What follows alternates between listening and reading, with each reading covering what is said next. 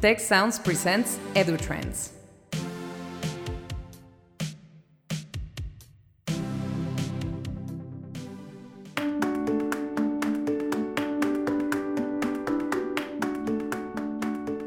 Welcome to the EduTrends podcast and webcast brought to you by the Institute for the Future of Education of Tecnológico de Monterrey. I am your host, Jose Pepe Escamilla, IFE Director, Associate Director. Today's guest is Gonzalo Baroni Boces, National Director of Education in Uruguay.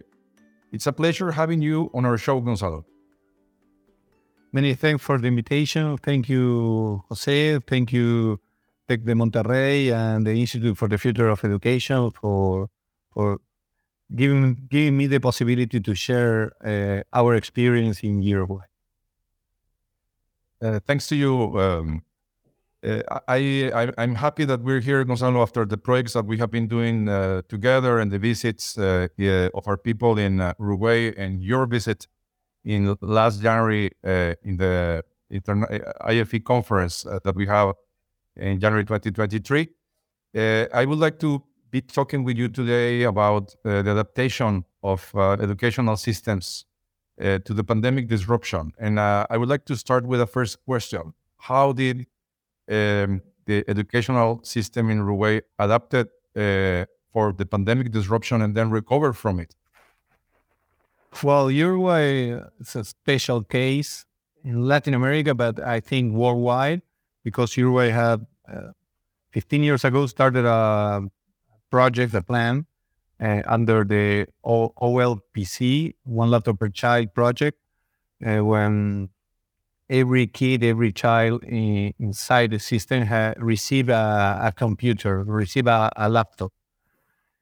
After that, the Ceibal is called that, that project, Plan Ceibal. In that moment, nowadays, uh, is an, an agency, a na- national agency, Ceibal, uh, is not only giving to the kids a computer, a laptop, but plus uh, giving giving to the teachers uh, development, uh, training process, and giving infrastructure to the whole country. That's why Uruguay is a special case because after having our first COVID case in Uruguay, we closed all schools. We were the first South American country closing all the schools, but we were the first South American country, and I think one of the first in the world that reopened schools. That's why for us was a challenge, but uh, a, a, particularly successful challenge, uh, but uh, and a successful case because we started with the, the schools in a progressive way. We start firstly primary schools, then secondary schools, but starting with the vulnerable schools, the in the vulnerable areas, and most of the of of, of the success was supported by by laptops every kid, every student, every teacher with uh, with their own laptop in their own houses and uh, being in contact with the whole educational community. Thank you. Uh, uh very interesting because uh, that's one infrastructure is uh, one of the main pain points in countries in Latin America, and you were prepared for that. I understand that there were also uh, access to internet uh, for all students uh, from K-12 to higher education. But what were the other uh, things that you had to develop uh, during the pandemic uh, in order to face uh, this challenge? I think the, the the most important challenge was the public opinion because we were discussing with the public opinion, families, uh, unions and the whole system about the importance of returning to schools, but preparing teachers for uh, teach with with a computer, teach digitally, uh, not in the same way, but particularly in in a new way.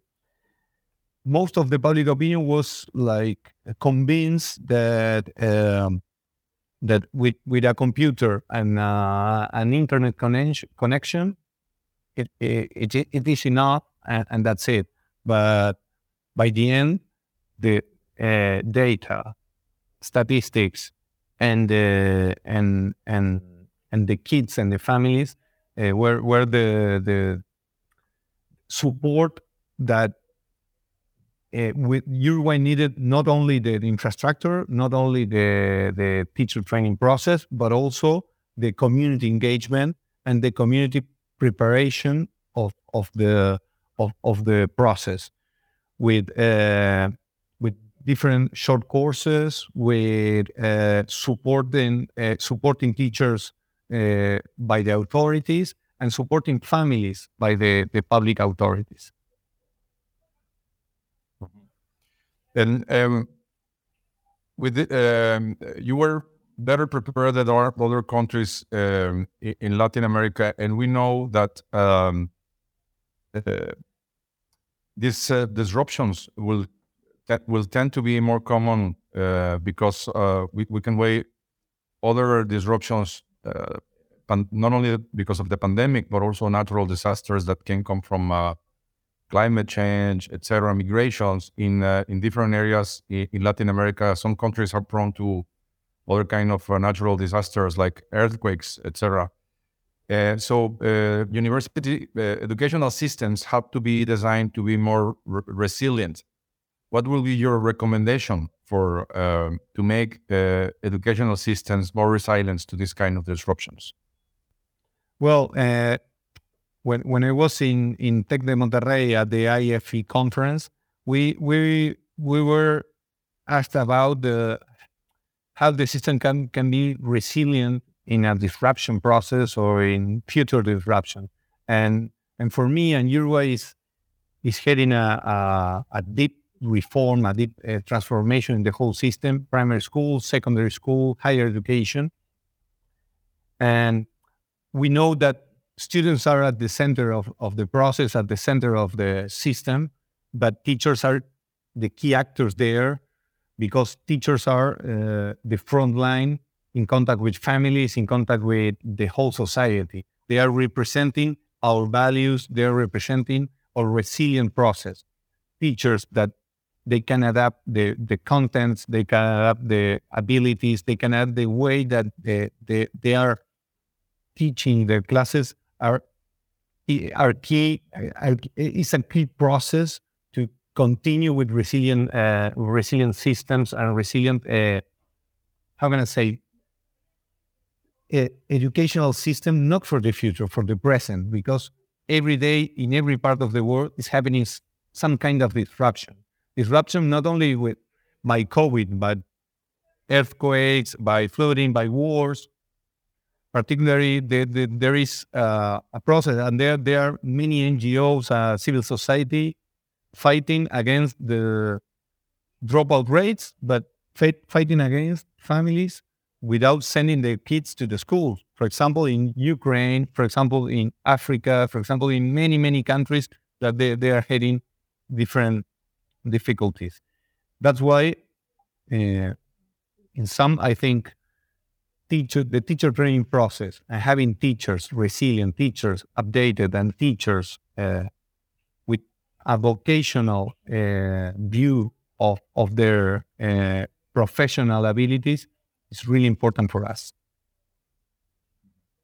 Yes, it, uh, uh, I um, I completely agree with you that uh, teachers, professors are key a key factor. I also have um, an, an anecdote about that when I was the dean of the Graduate School of Education uh, a few years ago, uh, we we have a lot of students uh, in uh, in online master's degrees uh, at a distance. Uh, at what moment we have four thousand students making the full program at a distance, and and I remember that one semester we started the semester with a new version of the LMS, and we had like six seven weeks without an outreach. No, we don't we didn't have the LMS the LMS was not working. Uh, and so professors switched to Word documents, email, uh, whatever technology was available at that time. No, uh, there were not, the internet was not on the phones at that moment. It was a few years ago. And uh, at the end of the semester, there's uh, this uh, teacher evaluation survey that the students do, do and we expected that they will evaluate not the teachers but the school or the program uh, bad, no, because they will say uh, uh because of the outrage. We had exactly the same evaluations than in the previous semesters because uh, the professors were so good to cope with the disruption. With they knew what to do, they knew how to give an experience of value for them uh, with uh, other means, emails, etc. Uh, that we see uh, no problem there. So I, the key component of the system is the professor. Oh, it's uh, it's always a professor. You can have very good technology, you can have all the things, but at the end, it's very good to have a good professor. So my question for you here is how you develop these resilient uh, abilities in professors, because I believe it's not only uh, knowledge, uh, it's also some like a attitudinal uh, approach uh, to face uh, these kind of things. As you said in, in that anecdote, you you have the resilience system, or you had a, a resilient system because they used to uh, teach with an LMS or they used to teach in a digital way. But most of the universities, most of the higher education system failed because uh, kids uh, kids were at, uh, at home and people were like studying, teaching uh, all together, and and teachers weren't able to to have a safe space to be teachers they were at, at their homes, like uh, giving a speech or giving a, a, or being part of a module, but in their in their homes, like cooking, uh, nurturing, and uh, having their phones, they, their kids, everything all together. That's why having professional teachers and, as you said, with some attitudinal and vocational things, they change. Our uh, nowadays we are changing our teacher training process and we we are switching a little bit the focus not only in content but more in competencies like having having uh, administrative for example administrative uh, skills uh, leadership skills uh, different languages i mean for example for Uruguay, it's really important Portuguese, it's important English, it's important uh, a second and even a third language uh, to to be in contact with the with with the academy, with the, no, not sorry, not with university, with the last research, with the with with the knowledge in in this day updated. Most of most of the teachers have the problem with the um, with not being updated with content, but not being updated with the skills like social skills. For example, uh, being in front of a classroom and uh, there, uh, after having classes, you ask for uh, to to the student, "What about this uh, this professor? What about this uh, teacher?" No, no, the speech was okay, the content was okay, but he he or she didn't know my name. Uh, he or she didn't support me when I was uh, when I was I don't know happy or sad or I was angry. It, you need teachers with some engagement with uh, with students, teachers with some uh, we call soft skills, teachers with uh, that they, they are capable to uh, administrate a school, but also administrate uh, a class, a classroom, and administrate a, a for example, a conflict, a conflict with unions, a conflict with families, a conflict in disadvantaged schools. We we have in higher education uh, systems and in you know, typical school in in my country, we have everyday challenges with families, everyday challenges with um, disruptions in the, in their in their in their homes, disruptions, e- economic disruptions, social disruptions, uh, gender dis- uh, disruption.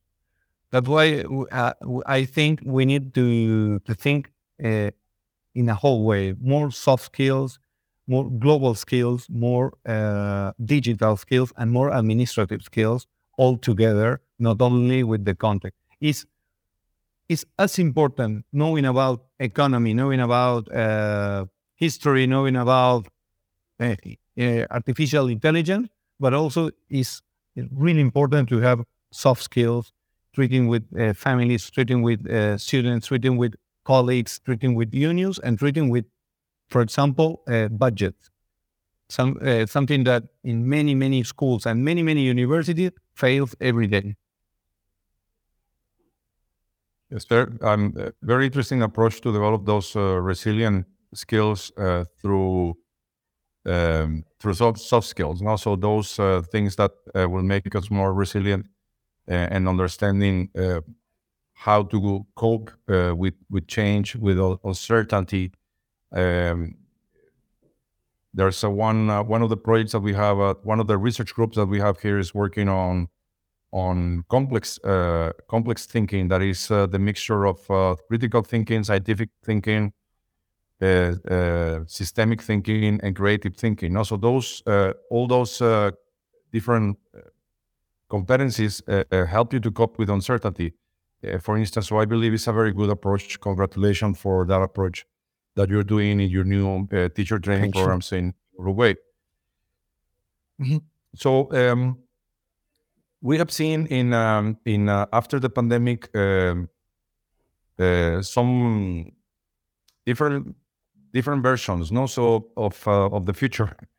So we construct the future with uh, with the decisions we make, and uh, we, I have seen some, um, particularly universities, some universities that are deciding to change what they do after the pandemic. they are not going back to what they have before the pandemic. They are uh, changing your programs, uh, investing in uh, online learning, etc.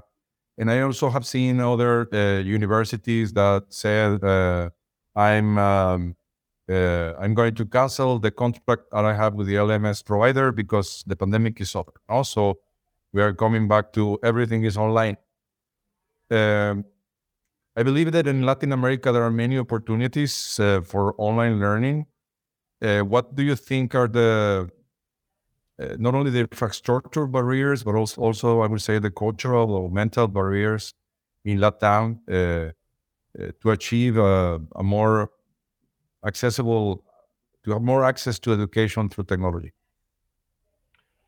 I think the the, the first barrier or the first challenge in this new era is uh, that in Latin America we are a little bit conservatives about uh, the higher education process. And being a, a, a, doctor or a medic or a lawyer or an accountant is or an engineer is more important than having, for example, a certificate, an online course with uh, updated uh, abilities that you you have with a, a, course. For example, I'm in Uruguay and I'm studying in Tec de Monterrey with an online certificate.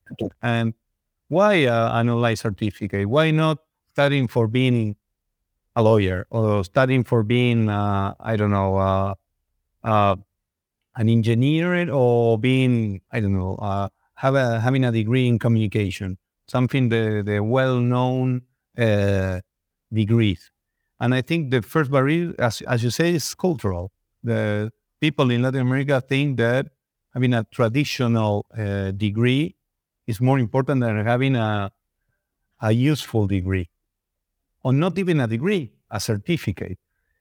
And Latin America and Uruguay, we are hitting a cultural shock, cultural shock, a cultural process changing after pandemic that we need to have uh, every day. Uh, we need to to being updated in in many areas, being connected, and working in community. I think most of us we we we have Latin America. We have the this communitarian uh, kind of society, but uh, a lonely a lonely process in the professional pathway. Like you, you are an engineer, you're a lawyer, or even you're a professor at university, and in general you work alone, and it's you don't have um, trust In the other, you you think that you have a barrier there and you are you have a competitor there instead of have a, a collaborative colleague there to help you. That's why I think the first barrier is cultural. The second barrier is uh, the, the the professional system, the professional and the the, the how can I say that the um, the the working areas and the companies in Latin America are not helping us to, to be more collaborative and to push uh, new new barriers uh, or new uh, new frontier for knowledge, new frontier for collaboration, new frontier for uh, development, and new frontier for uh, new technology. That's why I think we are really, really, really conservative in in many in many ways. So I, I agree with you that uh, collaboration is a big uh, issue. No? So during the pandemic, we saw um, that many people uh, were trying to network and connect to learn from the experience of other people. I saw some consortia that were almost dying or dead that come out from the dead and continue to collaborate and start to do things to learn from each other. But uh, that uh, momentum has uh, uh faded away, I think, uh, now that we are out of the pandemic. Um, how do you think we can improve uh, collaboration in educational systems in Latin America? and, um, and, and what are you doing to improve that collaboration? I, I think this could be a, a question to close our talk. But most of the higher education system in Uruguay is changing nowadays with different reforms. Universities are changing uh, their programs, their degrees, their masters, their, their PhD. Most of them heading to a more uh, link to the to the professional world. Not only not only with universities, not only with the the academician, but but more with uh, the day-to-day uh, jobs, day-to-day jobs, uh, because people have after pandemic, I think, in a more short-term vision about their lives. Like they are, why I'm learning about this, and I, I cannot use this for earning more money or helping my family to grow I don't know. I, I don't know. and, and there, there, there is many people changing inside universities between programs and outside universities, switching to short courses, certificate, but in in a in a minimal way. And Uruguay is changing in universities, but it's changing also in, uh, as, as I said, in in the whole educational system, having students and having future professionals with different abilities. We call it the 21st century abilities. Like as as I said, the the the soft skills, social skills, working in, in collaboration with many people, working different languages, working with uh, IT, working with uh, programming, for example, something that it for us nowadays is basic. Maybe when when you, Jose, and me, we went to university, programming was like something there and something for engineers uh, or something for programming people. But nowadays, most of the of the different degrees have programming. Programming for what? For ser- searching data, for searching uh, different programs for to elaborate to to collaborate with different people being connected with different people using lms or using different platforms to uh, to, to, collaborate to, uh, with people at in your university or in the whole region or in the whole uh, world. That's why i think we are changing programs we are changing culture but we have many many many barriers to the the front and to and to to to help us to to to have a better world, but a, a better country, and not only for Uruguay. If Uruguay is, is going okay, fine, but we need Argentina, we need Mexico, we need Brazil, we need all together pushing to have a better Latin America connected. Latin America is too far for, for from everyone. We, we speak Spanish, we speak all together in Spanish. In general, we are not using uh, English, we are not connected with IT, we are like really associated with uh, farming, with crops, and that's it. And maybe to uh, to the primary sector, not with uh, uh, science, not with technology, not with STEM.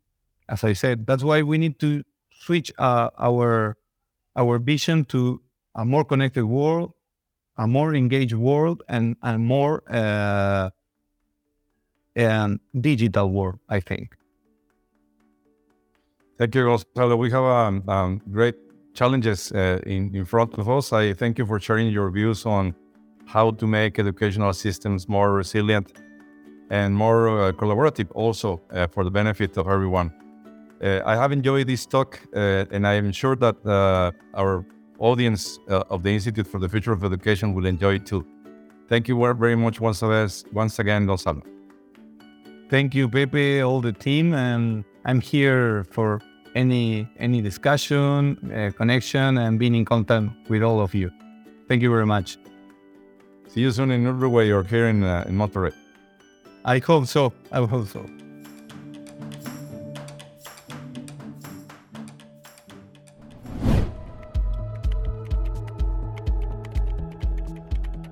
For more information, visit observatory.tec.mx slash edutrends podcast and ife.tec.mx. A special thanks to Tecnológico de Monterrey, the Institute for the Future of Education, and the Tec Sounds team. Tec Sounds producer Miguel Mejia. Edutrends producers Esteban Venegas and Christian Igosa. Stay tuned and play Tec Sounds in your favorite podcast app for other great shows and content.